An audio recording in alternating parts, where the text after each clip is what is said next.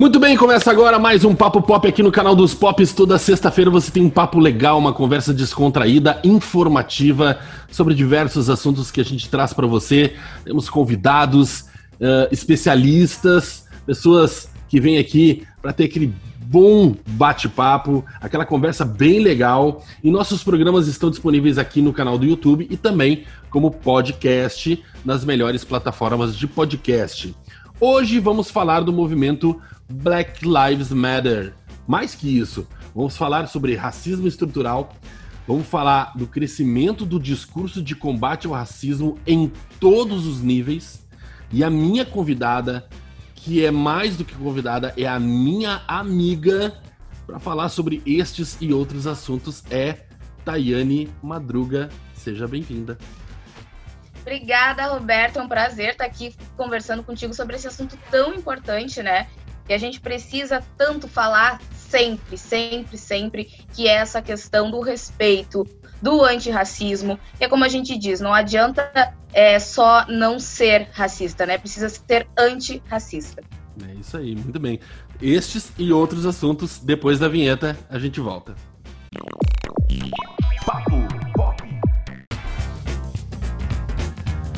Bom, para começar, peço que vocês acessem o nosso canal dos Pops. Aqui no YouTube tem muita coisa legal. Tem o Presidente Entrevista, tem os causos do compadre Anacleto, tem muita coisa legal chegando no canal dos Pops. Então, se inscreve, ativa o sininho para ser lembrado sempre que tiver um programa novo. E também vou deixar aqui em cima um card com sugestão de outros programas legais para você ver depois desse, claro. Tayane Madruga, minha amiga, é jornalista, trabalhou em rádio, trabalhou em TV, é especialista em mídias digitais e agora é mestra em práticas socioculturais e desenvolvimento social. E também, também está agora com um projeto que vai começar no Instagram, mas depois ela vai migrar para o YouTube, depois ela vai migrar para o site, depois ela vai migrar para o mundo, que é o projeto Narrativas Negras. Tudo isso será abordado aqui no programa. E aí a gente começa, Thay. Eu vou te chamar de Thay porque a gente é amigo, né? Uhum. E a gente começa, Thay, e eu quero saber assim, o que, que tu anda fazendo. Uh, eu quero saber também um pouquinho uh, dessa tua carreira, dessa tua jornada até chegar aqui, o que, que tu pretende fazer nos próximos anos, como é que, como é que tu está encarando a realidade, a dura vida agora de mestra. Bom, é uma é pouco tempo, né? Porque eu sou bem nova, assim, mas já é bastante coisa. Eu trabalhei três anos em rádio, uh, fazendo assim absolutamente tudo, né? Desde uh, fazer entrevista, ir para rua, apresentar, editar, sabe, roteirar, pautar, absolutamente tudo né? Já trabalhei então na rádio, já trabalhei tempo na TV também, foi um período maravilhoso, um aprendizado ótimo, como repórter, editora de vídeo, de áudio, é, trabalho uh, com marketing digital, já trabalhei com assessoria, então eu já fui assim, ó, em várias, várias áreas do jornalismo eu já explorei, né? E foram experiências assim, muito boas. Só que eu ainda queria voltar, né, uh, teve uma época que eu me afastei um pouco da área da comunicação e eu queria voltar, e foi quando eu tive a ideia de fazer o mestrado, para poder voltar é, trabalhando dentro da sala de aula, até porque é uma das áreas que paga melhor, né? Infelizmente, a gente tem esse pequeno detalhe na profissão, às vezes não é muito bem remunerado. E é uma área que eu gosto, né? Inclusive, tive também já essa experiência, já fui professora no SENAC, já fiz uma porção de coisas. E ter feito o mestrado, assim, foram dois anos de dedicação e estudo exclusivo para esse tema, né, que é a questão racial aqui no Brasil, a questão do negro, principalmente no Brasil. É, então, foi durante a infância, né, no âmbito escolar, onde eu vivi as maiores e piores uh, casos de injúria e de racismo, e ter me dedicado esses dois anos de mestrado a estudar esse tema, a ir mais a fundo, a compreender porque eu sempre me perguntava o porquê. Por que, que essas pessoas tinham tanta resistência, né? Uhum. Mas qual, o que que desperta é, é, tanta indiferença, tanta raiva, tanto ódio só por causa da cor da pele de uma pessoa? Né? Era uma uhum. coisa que eu ainda não tinha esse entendimento por completo. E são coisas que, infelizmente, a gente passa na escola, pelo menos aqui no Brasil, a gente não, não aprende isso da forma correta, da forma que deveria. Né? É um estudo muito, muito supérfluo. Os próprios livros de história, como eu trouxe na minha dissertação, os próprios livros de história, eles parecem que colorem, assim, uma bolha cor-de-rosa a história, né? É. É, falam, ah, o negro foi trazido da África, é, veio de navio para o Brasil. Parece que eles fizeram um cruzeiro maravilhoso até chegarem aqui e vieram uhum. desfrutar de férias. Né? E a gente é. sabe que a situação é, é completamente o oposto disso. Então, é, a, é a que a gente fala, a necessidade da informação. Né? A informação ela nunca é demais, a gente precisa prestar atenção nesses detalhes, se informar cada vez mais, procurar ouvir diferentes fontes também, para compreender um pouco melhor da sociedade que nos, que nos rodeia, né? É isso aí. É, a gente, quando a gente fala do racismo, a gente fala é, também dessa questão cultural, né? E, e, a questão cultural que, que vem há muito tempo, né, Thay? E a gente tem um problema no Brasil que, que é, é que nem tu falou, os escravos vieram para cá é, para trabalhar nas fazendas de café, né, do século né, retrasado e tudo mais, mas a gente, a gente tem, tem que ter também aqui uh, uma coisa que o Brasil não tem é lembrar da história. É, quando a gente fala uhum. também de, de escravos, a gente fala da, da ditadura, a gente não tem uh, material para lembrar. Essa é a realidade. Nós não temos um museu da, da, da colonização negra, nós não temos uhum. um, um, museu da ditadura, nós não temos algo, nós não temos algo com que a gente aprenda para não se repetir. Não, não sei se tu, tu, tu, tu concorda Sim. com isso, né? É verdade, a gente não tem, né? E infelizmente, assim, os poucos uh, museus que, que o, que, o, Brasil apresenta, até esses dias eu vi uma, uma reportagem que falava que um deles também tinha sofrido um incêndio, que nem aquele museu lá no Rio de Janeiro. Então, assim, o pouco que a gente tem, né, de peças uhum. valiosas, raríssimas, a gente perde e fica por isso mesmo. Né? Então, assim, é, é realmente o, o, brasileiro é um povo é, sem memória, né? No é. que se diz, no que diz respeito à história da construção do país, porque desde sempre o negro é colocado né, na, na sociedade como uma pessoa sem qualidade, sem valor, sem utilidade, né? Bem dizer, e foi ele que ajudou na construção do país. Né? Foi ele que era ele a engrenagem que girava a economia daquela época porque era ele que estava ali trabalhando, era ele que estava uh, na lavoura, era ele que trabalhava com os animais, era ele que construía as casas, era a pessoa negra que fazia tudo, né? A gente vê, tem filmes, séries, uh, enfim, livros, tudo mostra a história onde a gente vê que o senhor branco é aquela figura que dá uma supervisionada, assim, muito por cima, porque tinha os capatazes para fazer isso, né? Uhum. E eram aquelas pessoas que ficavam dentro de casa. Então, é aquela figura, né? Casa grande, senzala, são bem é. distintas. Então, o negro, sim, é figura fundamental na construção da história do Brasil e a partir do momento em que foi abolida a escravidão e eles foram completamente marginalizados, é, foram excluídos, né? Foram completamente excluídos da história do Brasil. Parece que é um povo à parte que, sabe, é, é uma chaga na sociedade, né? É, é visto com um olhar de desprezo. É. Agora vamos mudar um pouquinho de assunto rápido para a gente falar sobre o movimento Black Lives Matter. É, e aí aconteceu vários movimentos no, no, no, país inteiro, até surpreendente, né? Porque o país inteiro, e a gente sabe da história, da história dos Estados Unidos que são. É, cada localidade tem uma história diferente, né? O sul e o norte. É, e aí eu te pergunto uma coisa: é, vendo esses exemplos dos Estados Unidos, o que que tu acha que a gente pode começar a mudar uh, no mundo? Olha, é, eu sou, a partir do momento que eu comecei a estudar mais sobre isso, né, sobre esse tema, eu sou muito a favor de uma melhoria que comece na educação, tá?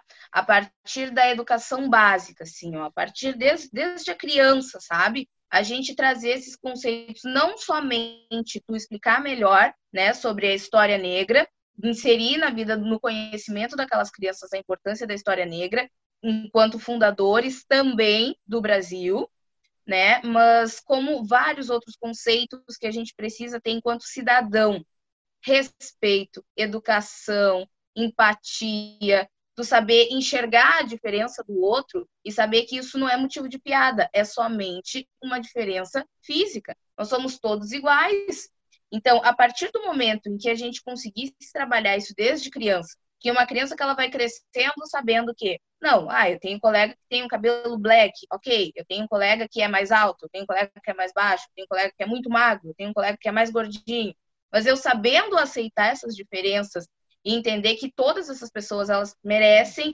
e devem ter o mesmo respeito, o mesmo tratamento. Não vai ser o peso, a cor, uh, não vai ser nada disso que vai diferenciar essas pessoas. Com certeza a sociedade caminharia de forma muito melhor. Então eu sou muito a favor de mudanças que partam da educação. E não só a educação nas escolas, mas também a gente precisaria, e aí é que entra a grande dificuldade, porque é uma mudança muito grande, envolve muitas gerações, é uma coisa que levaria muito tempo, mas a gente precisa começar a tentar, a gente precisa começar a tentar, porque também falha muito a educação em casa, em casa. Por quê? Eu, quando tinha quatro anos, quatro, cinco anos, na escola que eu estudava aqui em Cruz Alta, foram os meus piores casos de racismo. Então, depois de um tempo que eu comecei a analisar isso, cara, como é que uma criança com quatro anos, né, consegue olhar para ti e dizer, nossa, uh, negro isso, negro aquilo, negro sujo, o teu lugar não é aqui, uh, negro não deveria nem estar nesse colégio, esse lugar não é para ti. Uma criança com quatro anos, ela não vai ter esse discernimento, esse entendimento sozinha. Uma criança de quatro, cinco anos até determinada idade, a gente sabe que a criança, ela é, ela só é a réplica do que ela ouve, do que ela vê, do que acontece no entorno dela. Então, a gente precisa trazer esses conceitos, são, parecem conceitos básicos, a gente falando assim, nossa, respeito, educação, ah, mas tudo isso se, se tem em casa. Mas parece que não, né? O que vem acontecendo, o que a gente vem acompanhando, mostra justamente o contrário. Que não, Sim. que a gente ainda tem escolas com um olhar muito colonizador, universidades com um olhar muito colonizador. A gente não consegue discutir cota dentro da universidade, que vira uma guerra, né? Porque as pessoas acham que estão sendo roubados direitos delas, é. sendo que não é verdade, né? É, eu trouxe até esse dado também na minha dissertação, que no ano quando foi, foi uh, instauradas as cotas, elas representaram 41,54% das bolsas, né? E ainda restaram 65 mil uh, vagas nas universidades. Então ninguém perdeu espaço nenhum, sabe? É. Porque ainda assim, com essa, com essa pequena taxa destinada para os negros, não foi, não foi totalmente uh, usufruída, porque a gente sabe que, infelizmente, a pessoa negra, ela nem sempre, e é a grande maioria dos casos, ela não consegue permanecer numa educação continuada, ela não, não, permanece na escola, às vezes por causa do próprio racismo, da violência do racismo, ou porque as condições de desigualdade social são muito grandes. Às vezes as crianças com cinco anos já precisam trabalhar, que dirá quando elas forem maiores. É. Então elas não conseguem avançar do ensino, né, do, do ensino básico para um ensino médio, para uma universidade, para um mestrado. Então não se tem essa ocupação de cargos maiores. Quanto maior o cargo ou quanto maior for, quanto mais aprofundado for o estudo, infelizmente menor é a quantidade de pessoas negras que a gente encontra nesses espaços. É, tu sabe que a gente relaciona sempre o negro, uh, uh, o negro, o negro pobre, o negro da favela, o negro das dificuldades, né? A gente sempre uh, usa isso. E é uma coisa que é impressionante, né? Porque se a gente for pegar as estatísticas de favela, os negros são maioria nas favelas, né? Por, toda uma, por toda uma situação eh, econômica também do país.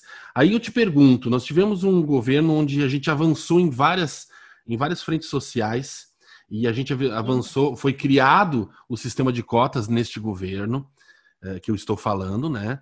E é, isso ao, e ao longo do tempo sempre foi questionado, sempre se questionando, sempre uh, tentando entender se era bom, tentando entender se era ruim, Dentro das associações culturais negras, sempre houveram quem esteve a favor, quem esteve contra, né? Só que a gente chegou num patamar, estamos uh, falando de 2020, e as cotas estão caindo. E, as, e, e, uh, e a estrutura da, da do governo está cada vez menor para as minorias, né? E a gente começa a enxergar o futuro, e aí que eu queria a tua opinião. Tu olha para frente e, e, a gente depende muito das políticas públicas para que isso mude, né? Principalmente porque, Porque a gente fala de escolas, ok, uma ou duas escolas particulares, mas a maioria das escolas são públicas. A gente fala das universidades, ok, das universidades particulares, mas a gente tem muita, muita faculdade pública. E aí eu te pergunto, é, o que, que tu acha do, do, futuro dessas ações? Vai partir de quem? É, é, esse apoio institucional que está se perdendo vai ser conquistado como, né? Tu sabe que eu vinha pensando, né? É impossível a gente não pensar nisso. E, assim, é, é, o governo, esse atual governo aqui no Brasil, é, ainda tem quem defenda, né? Mas eu acho, assim, ó, que é, é muito difícil ainda defender, porque não vi até hoje, assim, uma medida que tenha sido tomada que ajudasse a população, que, que fosse a favor de, de, de minorias, sabe? Que ajudasse o povo num geral, na verdade, sabe? Então é muito difícil. E para mim, assim, uma coisa que ficou clara em 2020 ou nesses últimos anos é que a gente, infelizmente, não pode depender de governo, né? Muitas vezes a gente também, é, quando eu, eu falo muito em educação, mas infelizmente a gente também, às vezes, não consegue, não consegue depender e não tem o apoio das próprias universidades é, é como eu, eu reforço e digo, é esse olhar colonizador, porque a gente não consegue, são, eu não vejo universidades assim, porque isso é uma coisa que poderiam ter em todas, sabe? A própria universidade criar um, um, um apoio, uma política afirmativa, uh, destacar aqueles, aqueles alunos negros, é. É, incentivar, buscar por, por, professores negros. Sabe? O que aconteceu, né, Tayane? E o que aconteceu na Universidade de Santa Maria há muito pouco tempo atrás, as paredes Sim. pichadas, as paredes Exatamente. pichadas, é um absurdo, né? Uma, uma faculdade pública. Exatamente. E daí, quando a faculdade ela se pronuncia, ela só diz: Nossa, nós lamentamos muito, nós não concordamos com essas atitudes e nós vamos buscar os culpados. Nota de repúdio. E acaba aí, e acaba aí. Mas e aí, o que, que tu resolveu? O que, que tu fez? Uhum. Então, a gente está chegando num momento que. E, que eu acredito que assim, a gente está cansando já desse discurso, né? É. é, infelizmente, trazendo novamente o caso do Floyd, que eu digo que aquela frase dele, por mais trágica que tenha sido aquela situação, é, ela, ela nos oportunizou uma reflexão muito grande de tudo que acontece quando ele diz eu não consigo respirar. E nós não conseguimos respirar, porque a gente chega nos lugares e, e, e quando é o único negro, tu, tu já fica meio tenso, assim, tipo, poxa, mas será sabe? Que às vezes acontece de tu te incomodar com uma pessoa ou outra, sempre acaba acontecendo uma situação, é, tu tá numa reunião de trabalho, é, tem sempre alguém e vem e te pergunta se tu pode servir um café, é, sabe? Então, assim, ó, são situações absurdas, absurdas, né? Tu, como meu amigo, me conhece, sabe, sabe o jeito que eu sou, todo mundo brinca, ah, é peru e tal, tô sempre, sempre trabalhando montada, como eu brinco, né? E já me aconteceu várias vezes de eu estar no mercado dessa forma e as pessoas virem me perguntar: ah, moça, tem mais desse produto no estoque? O que, que eu sei do estoque, minha senhora? Eu estou aqui comprando que nem, que nem você. É. Os funcionários estão todos caracterizados com camisetas da Cortal, com a logo enorme do supermercado nas costas. Então é aquela visão de que tu sempre é, associa o negro à pessoa que vai estar responsável pela faxina, pela copa, por esses serviços inferiores, é. tidos como inferiores ainda, Aí, serviços importantes. É, eu queria pegar esse teu gancho. Eu queria pegar uhum. esse gancho para quem está nos assistindo.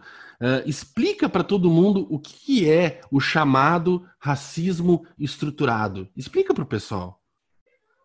O racismo estruturado é justamente essa ideia fixa que a gente traz desde a época da escravidão, né? Porque é, tem um autor, Gilberto Freire, quando ele escreveu a obra Casa Grande Senzala, eu acho que é um dos livros mais fidedignos ao que foi a realidade do negro no Brasil naquela época. Tá? Eu poderia até dizer, leiam os livros de história, mas hoje em dia eu já estou um pouco desacreditados deles, porque é muito camuflado, não é a verdade como ela é. E nesse livro, Freire, ele traz, assim, ó, a realidade do negro naquela época. Era o responsável por limpar a latrina, era o responsável por, sabe? Então, assim, ó, esses serviços pesados, nojentos, a pessoa, ela terminava o dia sempre suja, uh, encardida, era literalmente essas é. situações assim. E são ideias que o povo foi cristalizando e foi criando aquela ideia sobre. Então, acabou a escravidão, o negro foi marginalizado, né? Vieram uh, o, as outras pessoas para o país, começaram, ganharam terras, ganharam dinheiro para trabalhar, e o negro foi marginalizado, né? Foi ali a formação é. das favelas, que a gente chama das favelas, né? E aquele amontoado de casas ou estruturas, enfim, que eles conseguiam montar para tentar viver. E se permaneceram essas ideias de que negro é sujo, negro é pobre, negro é o responsável sempre pela limpeza, se tiver que alguém limpar, essa pessoa tem que ser negra.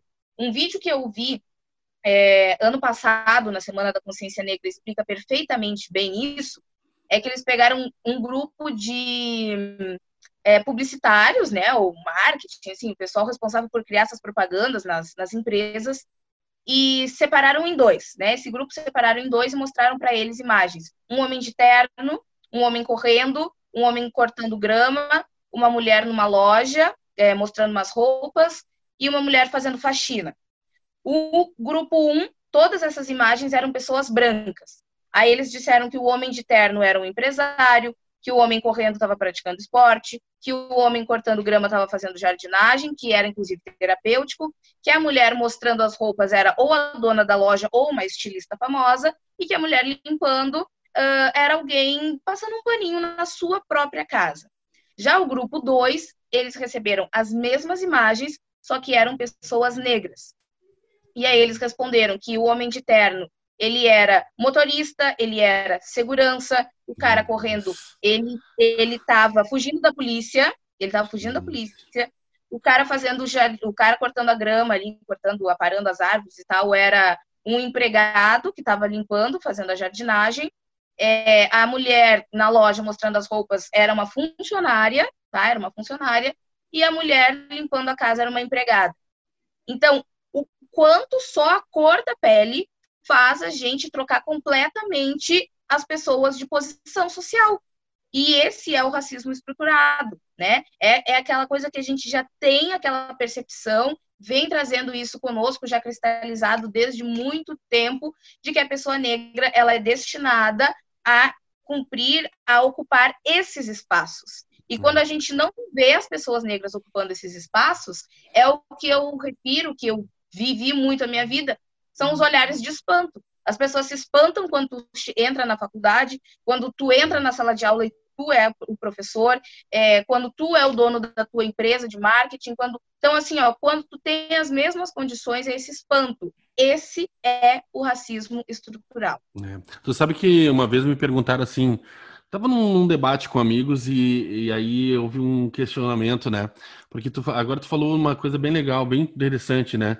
Vieram os alemães deram, uh, vamos falar só do Rio Grande do Sul, deram a região do uhum. Vale do Vale uh, do, do, do, Vale dos Sinos para eles ali, na beira do rio, eles colonizaram na beira do, do rio. Uh, vieram os italianos na sequência, só tinham os morros, então botaram os italianos uhum. tudo nos morros e os, e, e os italianos se desenvolveram e, e, construíram.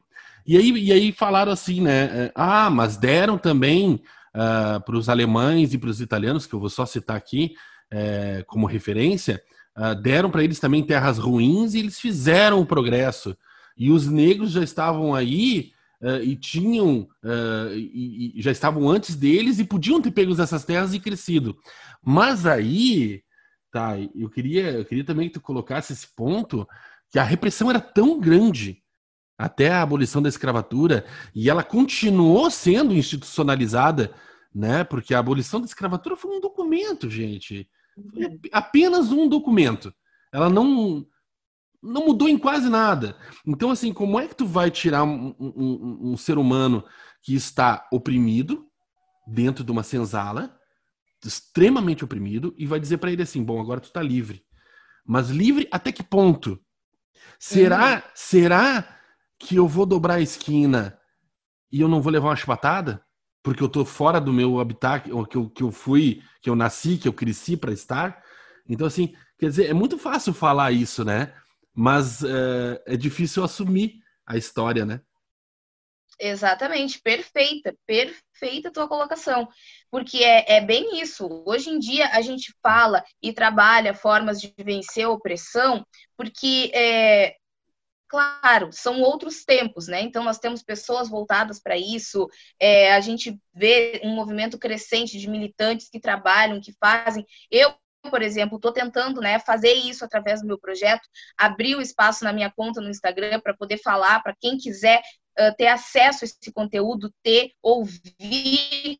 Né, essa é a proposta que a gente faz para as pessoas, ouvir, procurar entender de que forma a gente pode tentar transformar isso. Mas naquela época, como tu falou, aquela pessoa extremamente oprimida, que só vivia apanhando, se, se trabalhava pouco, apanhava, se não trabalhava, apanhava, se trabalhava muito, apanhava, não interessa. Era uhum. tratado pior que bicho, é. né? Então, tu tira aquela pessoa dali, eles não ganhavam absolutamente nada, tão pouco alimentação, que a alimentação deles era um pouco de farinha com água e sei lá o que, era uma alimentação muito, muito precária.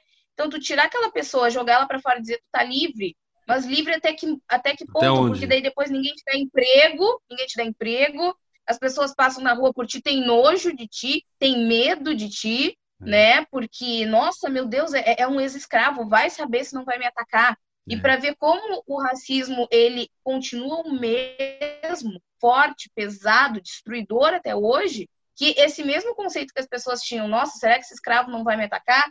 É o mesmo que as pessoas têm até hoje. Tem uma pessoa negra atrás de ti na rua. Meu Deus, será Meu que eu não Deus. vou ser assaltado? Exatamente. Mas assalto tá tem cor? Assalto não tem cor, gente. Não, a pessoa que quer te assaltar, ela vai te assaltar, né? Tem pessoas que às vezes têm condições, que é, é, é até. E daí vem outras formas de camuflar, que daí se chama. Aí se chama doença, né? A pessoa que é cleptomaníaca, que vai, ela, ela não precisa mais ela as coisas. Então, são várias formas que, que, que camufla, que, que suaviza a é. situação, mas que não ameniza para o lado da pessoa negra.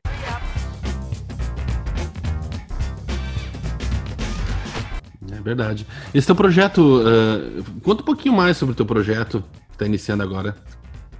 Sim, esse projeto eu, eu, tive essa ideia, né? Foi uma ideia que eu tive literalmente da noite para o dia, acompanhando esses manifestos todos. Porque uma coisa que me, me intrigou bastante, sabe? Na verdade, vou ser bem realista aqui com vocês, vou dizer, eu não gostei muito do que eu vi, foram as manifestações e hashtags e propostas, e assim, ó, as redes sociais abarrotaram de tela preta, hashtag isso, aquilo, vidas negras importam, punho erguido e tal.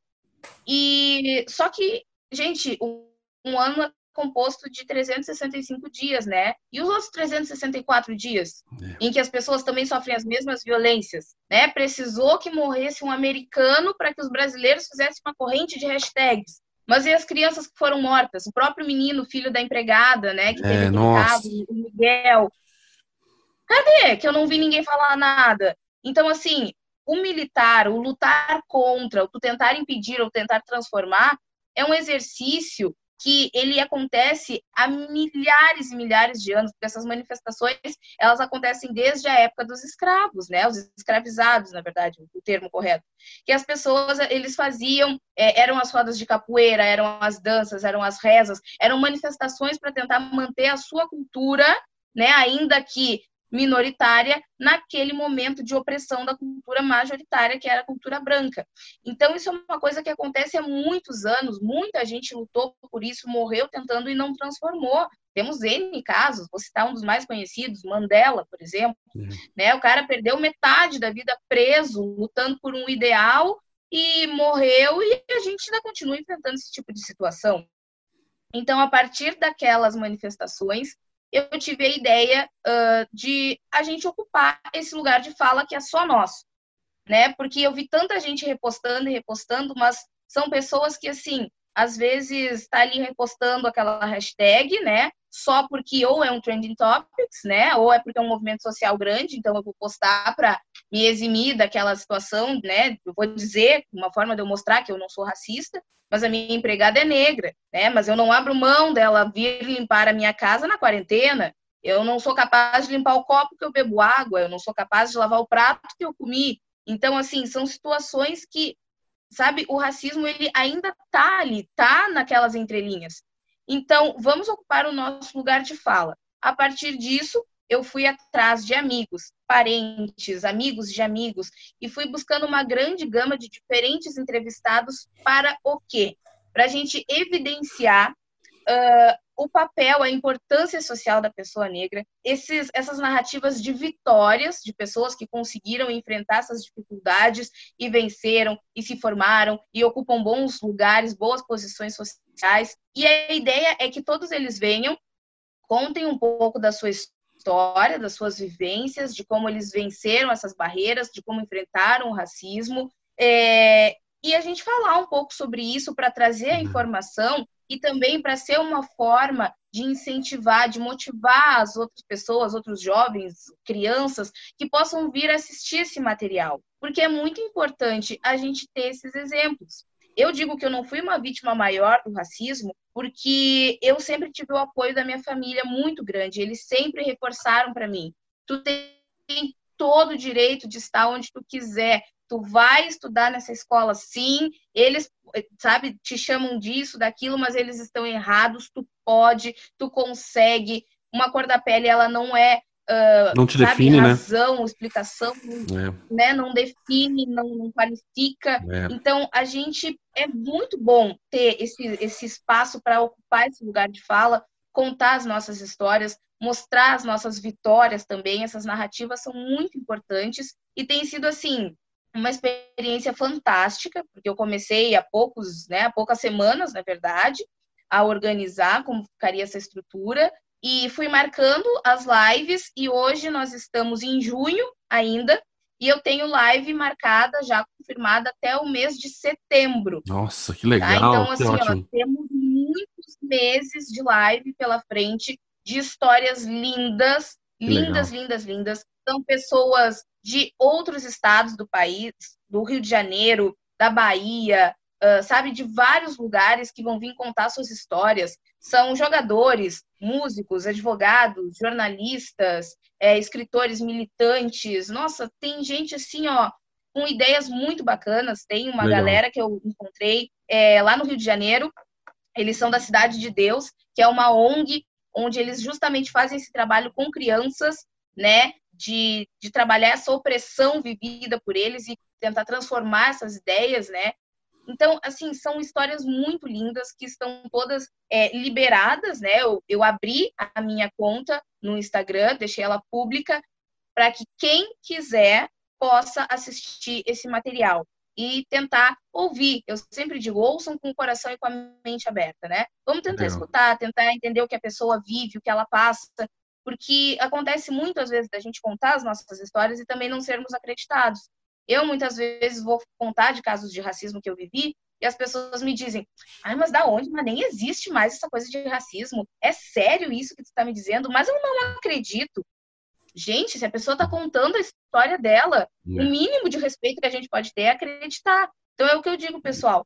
É, compartilhem, mostrem, falem para os amigos. Tem gente que adora ouvir, discutir sobre esses temas. Vamos tentar mandar essa corrente o mais longe possível que ela puder ir, tentar ampliar, tentar uh, transformar, nem que nós sejamos poucos, mas que sejamos, então, um grupo de pessoas que pensa diferente, que tenta fazer diferente, que está se propondo a pensar, a agir, a buscar formas de buscar um amanhã melhor. Porque. Legal, que legal. Sei, ainda linkando com, a, com aquela tua outra pergunta, não sei, sinceramente, em que futuro próximo a gente conseguiria um, um sistema político melhor que voltasse, que se voltasse a esse tipo de temas. Então parte muito da gente. Parte, tem que partir muito da gente nesse momento, sabe? Buscar fazer a diferença. E tem vários outros autores que fazem isso, pessoas que estão apoiando. Jamila Ribeiro, é uma autora incrível, tá? Com uma coleção a feminismos plurais de livros incríveis que fala desde o racismo religioso até a questão do sistema prisionário de ser muito maior de pessoas negras e às vezes é, terem casos de pessoas brancas e negras que cometeram o mesmo caso e a pessoa branca fica um ano e a negra fica 20. Então assim, ó, a gente observa essa indiferença com as vidas pretas em todos os segmentos da nossa sociedade. Ah, que legal. Que joia. O projeto muito importante. Eu acho que quanto mais voz né, tiver, mais alcance vai ter. Né? Com certeza. Uh, então, deixa eu te. Pra gente finalizar aqui, me dá uma dica de um filme, para quem está nos assistindo assim, que quer, quer entender melhor, um filme que representa isso e um livro que representa tudo isso que, que tu narrou para nós agora. um filme, eu sou muito fã da história do Mandela, muito fã é. mesmo. É, recomendaria esse filme, eu acho incrível. Tem a série também, para quem uhum. é, não gosta de sentar e assistir o filme todo, né? Tem a série, que também é bem completa, mostra bastante da luta, é, que a gente consegue acompanhar a, o quão grande é essa questão, que vem vindo diversas gerações, são os filhos dele, Sim. os netos dele, né? E se replica até hoje. Enquanto livro, eu li e gostei muito uh, do Casagrande Senzala, do Gilberto Freire, por causa da franqueza, da sinceridade. Porque o, o, gostar, assim, até não, não, não, é, não é tanto, assim, porque é um livro que eu me emocionei muito lendo, ele é bastante direto, sabe? E as coisas que ele traz, assim, são bastante cruéis, e ele é um autor que teve bastante crítica, né, por causa disso, mas aí é que tá, a crítica não é ao Gilberto Freire, a crítica deveria ser à sociedade. Uhum. Ele só está uhum. retratando o que aconteceu. Não claro. foi ele que escravizou as pessoas, não foi ele que bateu nos negros. Então, é um livro bem impactante e traz bem a verdade do que foi o Brasil, né? Ele traz a construção da família brasileira, a questão da erotização da mulher negra, é que a gente acompanha isso infelizmente até os dias de hoje no Carnaval. Uh, então, sim, ó, são coisas que a gente consegue ler, ver e ainda consegue fazer links com a realidade de hoje em 2020. E quem consegue fazer isso já tem uma grande oportunidade de pensar quais passos pode dar para tentar mudar essas realidades. Que bate-papo legal, tá? E muito obrigado pela tua presença. Sucesso em todos os, uh, os lugares onde você quiser estar. Que eu sei que teu o talento tu tem, onde você pisar vai ser sucesso com certeza. Uh, quero dizer para ti que eu tô morando agora num país onde uh, um país praticamente multicultural, um país que aceita muito bem todos os imigrantes, um país que tem normas muito rígidas uh, da questão do preconceito, do racismo, uh, e, e, assim, é um país amigo dos LGBTs, uh, é um país que, olha, tô realmente. A gente sai do Brasil e espera que o Brasil seja o melhor país do mundo, e aí a gente chega e quer que o Brasil seja onde eu estou agora, sabe? Uma hora eu vou fazer um programa só contando essas coisas legais que tem aqui na Irlanda. Muito obrigado, Thay. Obrigado mesmo pela tua participação, tá? E eu que agradeço pelo convite, estou sempre à disposição, porque esse tema nunca me canso de falar e a gente precisa falar muito dele ainda, né? E fico muito feliz por tu estar tá vivendo essa experiência. A gente sente tua falta aqui, ah. mas fico feliz que tu esteja vivendo essa experiência, desfrutando desse país incrível, que com certeza para ti, para tua família, enquanto pessoa, para o teu filho que está crescendo, é. ter essa vivência dessa cultura rica, isso vai ser fantástico para ele. Com certeza. Você que assistiu o nosso Papo Pop, sexta-feira que vem tem mais. Esse programa está aqui no YouTube e também em podcast. Muito obrigado. Até lá. Tchau, tchau.